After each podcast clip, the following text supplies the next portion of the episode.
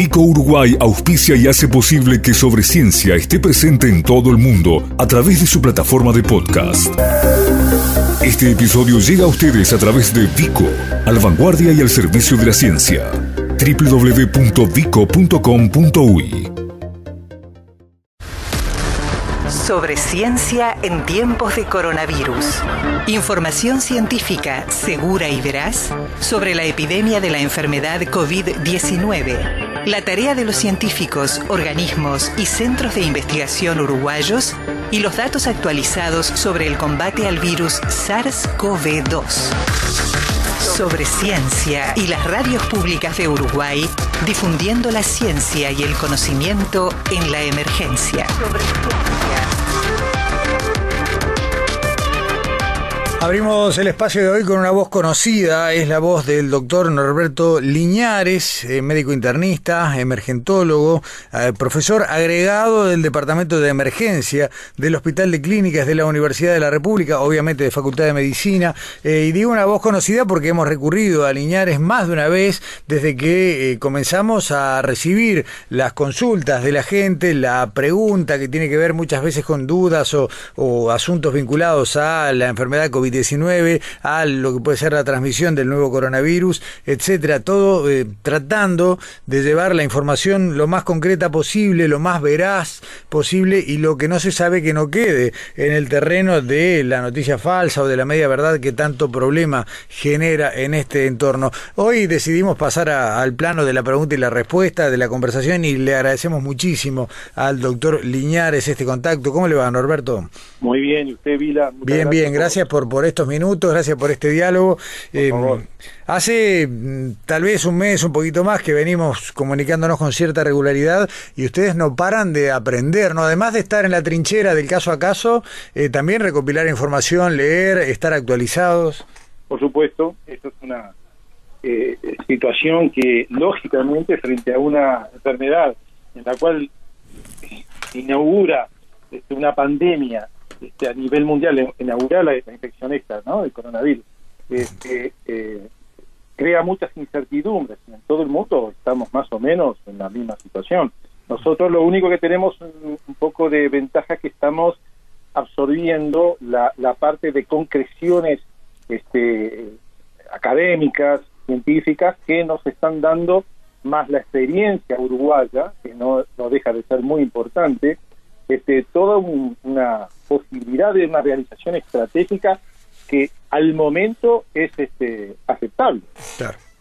Está bien. Eh, Liñares, eh, a ver, desde que nos enfrentamos a los primeros casos, a los primeros cuadros, eh, hemos eh, ido descubriendo con cierta preocupación que lo que parecía una enfermedad de índole estrictamente pulmonar eh, tiene cada vez más reportes de afectaciones de otros órganos, eh, complicaciones con algunos cuadros que en primera instancia no parecían ser eh, bueno posibles generadores de agravantes en esta situación. ¿Cómo se han presentado en Uruguay, más allá de los casos que han sido definitivamente graves, que hoy están en CTI o que han fallecido, las generalidades de este, de este COVID-19? La mayoría de los cuadros que se presentaron, uh -huh. volvemos a, a lo que dijimos hace un tiempo, ¿no? Siguen siendo cuadros benignos, o sea, cuadros de baja complejidad.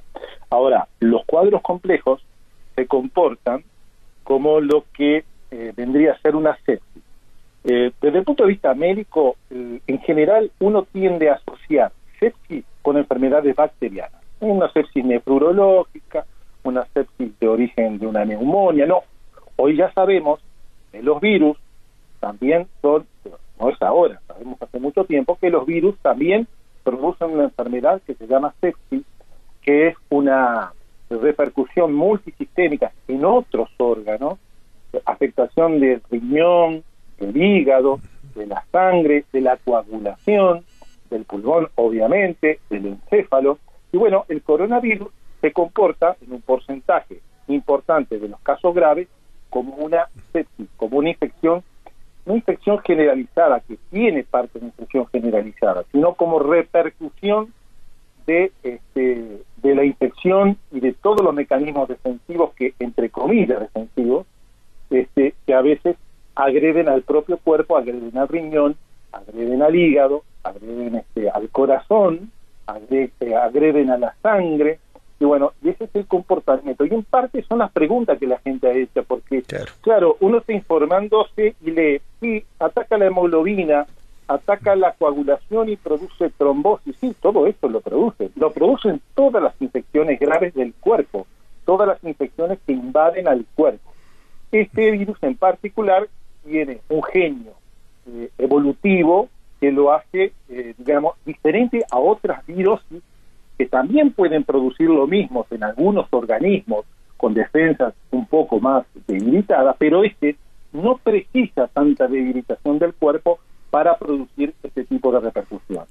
Entonces, es, digamos, eh, eh, ya se presentó el virus como lo que es en realidad una infección que en algunos pacientes es muy grave y que en, en esos pacientes graves a veces se presenta como una sepsis. O sea, que sale del pulmón exclusivamente, que ya con afectar el pulmón ya es gravísimo.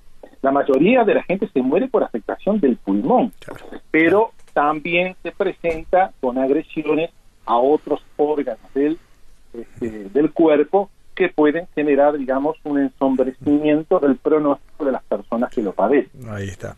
Eh, doctor Liñares, eh, simplemente a modo de repaso de las cosas que usted mismo nos ha ido contando o que hemos ido leyendo en lugares confiables, eh, este virus, y creo que la mayoría de los virus, eh, en definitiva, se reproducen a partir de lo que podría definirse como un secuestro de células, o sea, ingresan, consiguen un punto débil en el cual, eh, bueno, un receptor en el cual pueden penetrar en la célula y a partir de allí reproducirse. ¿A qué viene esta introducción? A que el punto débil que este virus aprovecha, este receptor en las células, está muy presente en los pulmones, pero no solamente. Y creo que el segundo órgano en afectación tiene que ver con algo tan diferente como el aparato digestivo bajo, ¿no? Los, intestinos.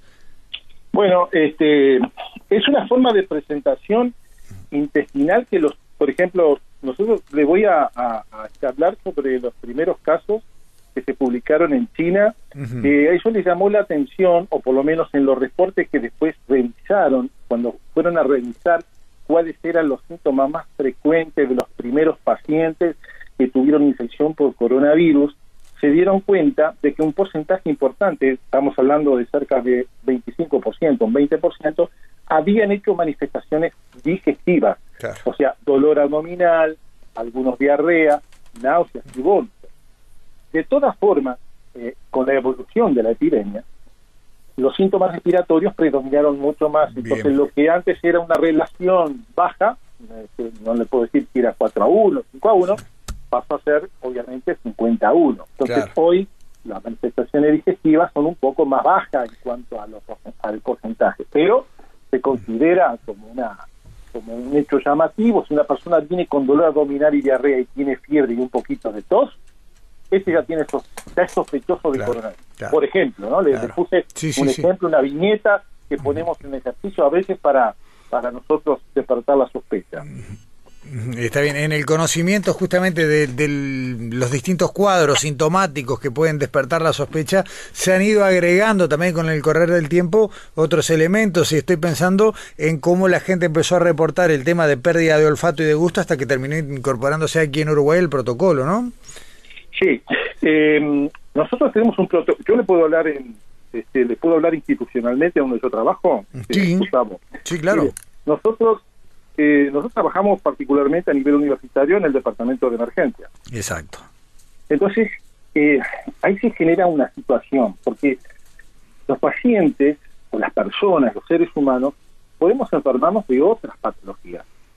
Este, de hecho, usted habrá visto algún comentario en la prensa de, de cardiología, de los cardiólogos, que hubo gente que demora en consultar porque tiene un problema que puede ser cardiovascular, pero como le dijeron, bueno, no venga porque hay una epidemia, una situación de pandemia, llama por teléfono. No, hay una situación, eso es delicado. Entonces, a nosotros en el Departamento de Emergencia, al principio, como pasó en todo el Uruguay, bajó el número de consultas de la UAS. Nosotros tenemos un sistema de registro informático, este, un software que diagramamos con la División de Tecnología e Información del Hospital de Clínica, hicimos un software de, clasificación de triaje. Nosotros con eso pudimos sacar cuántas consultas por hora vienen, cuántas consultas mensuales, cuántos consultas. Nosotros andamos rondando alrededor de 160 consultas mensuales, eh, diarias, perdón, 160 consultas diarias. Cuando empezó la epidemia, bajó estrepitosamente ese número, pero ahora estamos nuevamente cerca de ese número. Entonces, ¿qué pasa? Tenemos una sola sala de espera, teníamos una sola sala de espera, entonces podía venir una persona con tos y fiebre Claro. y sentarse al lado de otra persona que tenía otra patología totalmente distinta, no infectológica. Claro. Entonces, los protocolos hospitalarios y los del departamento de emergencia obligaron a separar en dos los departamentos de emergencia. Entonces, nosotros además ahora hicimos un software, ponemos un practicante en la entrada del departamento de emergencia, en la cual ponderamos con puntaje los Bien. síntomas más probables y frecuentes de un coronavirus. Cuando ese paciente reúne un puntaje determinado, ese paciente ni siquiera entra por la sala habitual de emergencia. Ya se elaboró, se construyó con la arquitectura del hospital un corredor epidémico y el paciente sale para ese lado. Y los síntomas que seguimos manejando, porque en Uruguay, si bien el porcentaje ha cambiado un poco, un poco, sigue siendo la fiebre, que Claro. está arriba del 85% de los pacientes que tienen este, posibilidad de tener un coronavirus. Fiebre, la tos seca, la fatigabilidad. Y ni que hablar si hay un contacto eh, con un COVID seguro. Y más abajo pusimos, por supuesto, los cuadros digestivos, este, los dolores musculares, el dolor de cabeza, como producen las- los cuadros virales. Porque Sí. el coronavirus puede ser tan, digamos, este, banal. Hay gente que se va a, a infestar, no infectar, infestar, se va- le va, va a entrar el virus y no se va a dar cuenta. Entonces, sí, nosotros tenemos que dar, eh, es más, y ahora estamos pensando que cuando vengan las patologías, cuando vengan las patologías de la calle, esos los traumatizados, este, los heridos, esos pacientes que a veces traen las ambulancias que recogen de la vía pública, nosotros no tenemos forma de saber si tiene coronavirus. Claro. Entonces, ya hicimos, nosotros ya dispusimos un protocolo que los pacientes que entran al área de reanimación, porque son pacientes graves, el personal que los atiende va a estar protegido como si fuera un portador Claro. de coronavirus. Porque una de las formas es pensar que lo tiene para tratar de prevenir que, bueno, dilatar que entre al hospital. Porque en algún momento yo calculo que el coronavirus va a entrar este, sin que nos demos cuenta. Exacto, Pero hoy sí. no estamos bajando la guardia. Estamos, estamos tratando de adelantarnos a eso. Eh, doctor Liñares, eh, mencionó la fiebre y, y hemos tenido a lo largo de este tiempo muchas dudas. ¿Cuál es el valor de fiebre que se computa como bueno compatible con un cuadro de, de coronavirus? Pero usted vio que ahora las comunicaciones están hablando de 37.3. Nosotros creemos que si ponemos el termómetro, yo creo que alguna vez hablamos nosotros eso en, en una instancia anterior, en algún momento del día la temperatura nuestra puede ser un poco mayor de 37.3. Porque si fuera 37.3 el corte absoluto, te diría que se tendría pasar de, de 10. Nosotros tenemos de 160 pacientes diarios sospechosos. Hoy eh, tenemos 12 por día. 12 personas, tenemos un equipo de guardia 24 horas encerrado, cuatro equipos de guardia de 6 horas, ¿no? Ujú, encerrado en un eh, en una policlínica con camilla, con oxígeno, exclusivamente para esperar a estos pacientes. Eso que yo les decía que iba al, al corredor. Exacto. Imagínense que si yo pongo a todos los pacientes que tienen 37.3, se va a invertir el orden. Claro. Los únicos 10 pacientes que vamos a atender por día son los pacientes habituales y vamos a atender 150 que tienen 37.3. De Claro. todas formas, son las los protocolos Sí. del ministerio. Nosotros hoy tomamos 37.5 en el departamento de emergencia. Siempre hay una comisión asesora. Nosotros nos asesoramos con infectólogos, con virólogos, eh, con epidemiólogos y estamos constantemente revisando las pautas porque no podemos hacer nada independientemente de que Seguro. nos sean. Aún, aún discrepemos, por supuesto, ¿no? Está, está claro. Eh, doctor Liñares, eh, lo invito eh, a hacer algo que generalmente hacemos grabado, pero hoy de alguna manera hacerlo en vivo.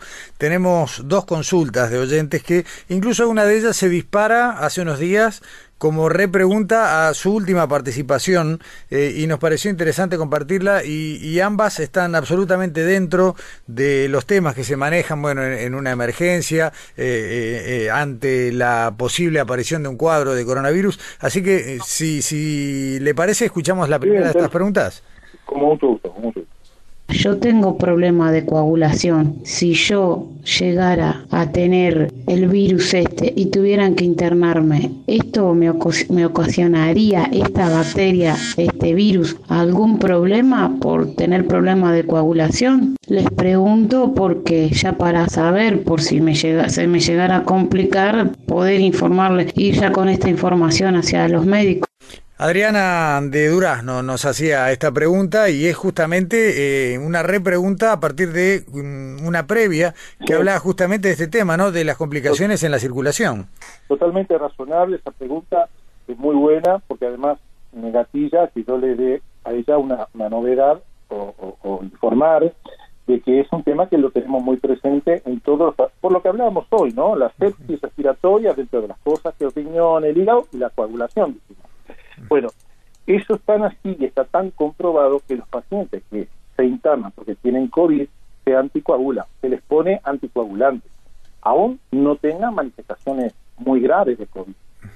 Entonces, ya por norma, sabiendo que en personas que tienen problemas de la coagulación o no lo tengan los problemas de coagulación previos, igual se hace prevención con este anticoagulantes.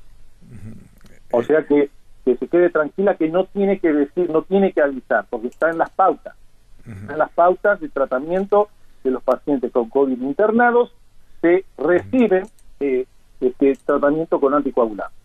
Excelente. La otra consulta tiene mucho que ver con la campaña que el, el, Ministerio de Salud Pública lleva adelante prácticamente desde el día cero y que tiene que ver con el incentivo a la inmunización contra la gripe, la influenza estacional. Escuchamos la consulta.